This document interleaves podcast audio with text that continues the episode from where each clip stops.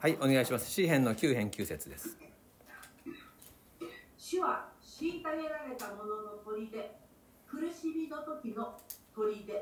はいありがとうございます。主は虐げられた者の砦苦しみの時の砦。ありがとうございます。はい。えー私たちの神様がどのようなお方かっていうことをですねあのずっと共に味わっていますけれども今日は「砦」っていう言葉が使われています。で砦っていう言葉聖書にいっぱい出てくるんですね。詩篇によく出てきます。砦ところが私たちねいくら砦って言われても現実身の回りないですもんね今。ありますかね。うちに砦がありますってっていないでしょ？はいいないですね。えー、でこの「砦」っていう言葉がどういうあのものなのか、えー、ちょっとねあの想像もつかないですよね。日本の砦とも違いそうだし。聖書の中でも砦が使われてる時の言い回しにはいろいろなこの砦の形がありそうだということで、まあ、一つ外敵から身を守るものであるのは間違いないんですが、えー、その砦ってことは使われる時に強調されることはどういうものかっていうと一つは堅固な守りを表す時ね。固く守るという時に「砦」っていう言葉が使われます。もう一つは、えー、高い場所ですね。高いところで、えー、に置いてくれるという時に砦、えー、ですからあの高いところにお城を築いたりしますよね、えー、外敵から守るために。敵が届かないような高いところって時にも砦って言葉を使うんですね。守りと高さを表す時に砦という表現が聖書詩篇とかでよく使われます。でどういう人の砦なのかっていうことですが虐げられたものの砦ですね。虐げられたもの虐待されたものですがまず第一にダビデ自身が自分のことを言ってるわけです。彼自身が今まで攻撃されたり傷つけられたりあざけられたり命を狙われたりさまざまな目に遭ってきました。そしてこの「虐げられたもの」っていう言葉が9節の2行目では「苦しみの時」っていう言葉と並行で使われているんですね。また「虐げられたもの」っていう言葉は他の詩篇の箇所では「貧しいもの」っていう言葉との並行でも使われます。ですからこの場合の9節の「虐げられたもの」っていうのは人々から軽んじられたり人々から攻撃されたり苦しめられたりそして貧しい気持ちにさせられる。自分が惨めな気持ちにさせられる。そういう状況に置かれている人たちということができるでしょう。私たちが誰かからですね、えー、この攻撃される、えー、軽んじられるね、えー、何か陰口を言われたりとか、うん、もしくはあなたの不足がねここがダメなんだなんてことをね足ざまに言われたりとかそういう時に私たちの心は揺れ動きますよね。あの、はい、動揺します。でしょ？そしてまた沈んじゃいますね気持ちが。沈み込んでしまう。そういう、えー、対人関係において私たちの心が動揺したり心が沈むような出来事いろいろありますよね。しかしその私たちには砦があるんだってことをダビデは言うわけです。で先ほど言いましたように砦には第一には強固な守りという意味ともう一つは高い場所って意味があって言いました。私たちを揺れ動く私たちが揺れ動くことないように強く守ってくれ。また沈み込む私たちを高く引き上げてくれる。そういう砦があるんだということ。しかも驚くべきことにその砦とは主ご自身であるってことですね。主は虐げられた者の砦。苦しみの時の砦。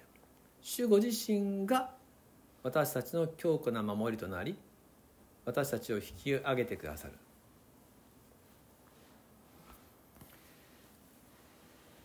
主ご自身の守り。それは主ご自身が守ってくださるんだったらそれは絶対の守りですよね。神様があなたの砦っていうんだから。私たちは揺り動かされることはないぐらいの本当の守りが与えられるわけですけど。じゃあ主の守り方っていうのはどんなふうに守ってくださるのかですよね。聖書がいくら砦と言っても強固な守りと言われてもそれはじゃあ実際私の生活の中でどういうふうに守ってくれるんだ神様ご自身の守り方はいろいろあると思うんですが最近私がよく思うのは神様の守りというのは愛の守りである。これが最強だなと思うんですね。愛で守ってくださる、えー、どういうことかと言いますと人から攻撃されるとか誤解されるとかあ虐げを感じるような時にでも私たちが神様に愛されているという実感があるならば何をですねどんな言葉や仕打ちがあったとしても心がですねこの痛手を負うことはないわけですよ。えー、かすり傷はいっぱいあるかもしれませんけど、えー、重症にはならない、えー、倒れることはないと。そういうぐらい私たちはですねだって神様に愛されてるからなと。人から何か言われたとしてもこの人はそういうかもしれないけど神様はこうおっしゃってる。あるいはこの人はこういうこと言うけどこの人もいろいろと苦労の中でおっしゃってるんだなとこういうこと言いたくなるんだなぐらいのですねそういう受け止め方すらできちゃう。ですから神様に愛されているっていうこの守りはですね私たちを本当に強くしてくれるんです。神が取り主が取り出ているでしょ？聖書は。主は取り出という。同時に神は愛であるというでしょ？ってことは取り出は愛なんですよね。主の愛が私たちの取り出。私たちは愛で取り囲んでどんな攻撃の中にあったとしても心丈夫にならせてくださる。また神様は私たちを高いところに置いてくださる。見晴らしがいい場所に私たちを立たせてくださる。神様の視点で見れるんですね。ですからどんなに心を沈むような出来事あったとしても神様に祈って任せる時にとてもすがすがしい気持ちになることができます。そして見晴らしのいい場所であでも大丈夫っていうふうに希望を持てる。ゆとりを感じるわけですね。ここには誰も手出しできない。私は神様と一緒にいるんだから。そして、えー、揺れ動く時代の中にあって私たちは先行きに希望を持って明日も生きようって思えるわけです。主が私たちの取り入れてくださる守りと高い場所に置いてくださって、えー、希望を持たせてくださる。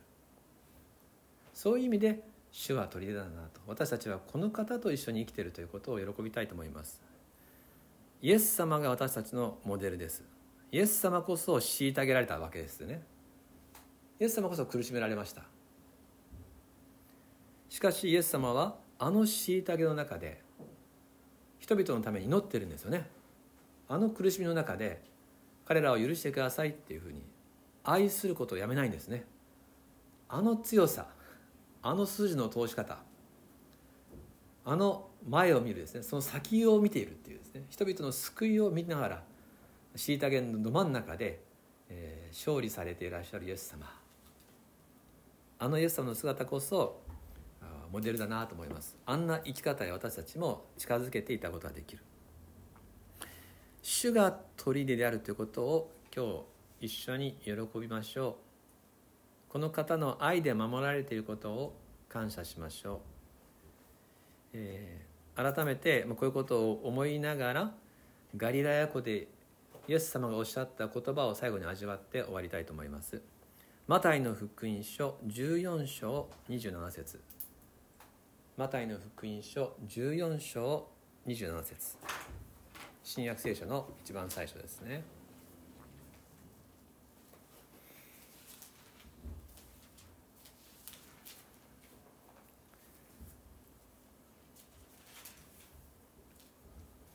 マタイの福音書14章。27節。じゃあ皆さんで一緒に読みしましょうか。いいですか？マタイ1427 3はい。イエスはすぐに彼らに話しかけしっかりしなさい。私だ恐れることはない。と言われた。しっかりしなさい。私だ恐れることはない。あこの方と、ね、私たちは一緒に生きている。一言お祈りします。主は虐げられた者の砦苦しみの時の砦。天のお父様あなたが砦となってくださりあなたの愛で私たちを強固に守りどんな状況の中にあっても揺れ揺り動かせることないようにしてくださりまた私たちを高いところに置いてくださってすがすがしく未来を展望できるようにさせてくださる。しっかりしなさい。私だ。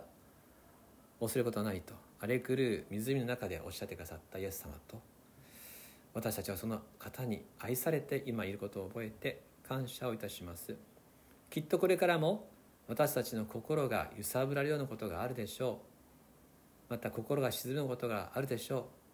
しかし誰も私たちの心を傷つけ私たちを沈み込ませることはできません。あなたがいてくださるからです。どうぞ週の後半も私がいるよとおっしゃってくださるあなたと共に恐れはなく望みを持ってお従いしていく者たちであらせてください。あなたという砦の中に今日も私たちの身を置きます。世の中には砦を持たない方たちがたくさんいて心揺さぶられながら沈み込んでいくそういう方たちがたくさんいらっしゃいます。願わくは私の中にあるこの小さくてしかし確かな平安と希望をどなたかにも分かち合うことができたらと思いますが御心のままに私たちをお持ちください。見ておいでいたします。イエス・キリストの名によってお祈りします。アーメン。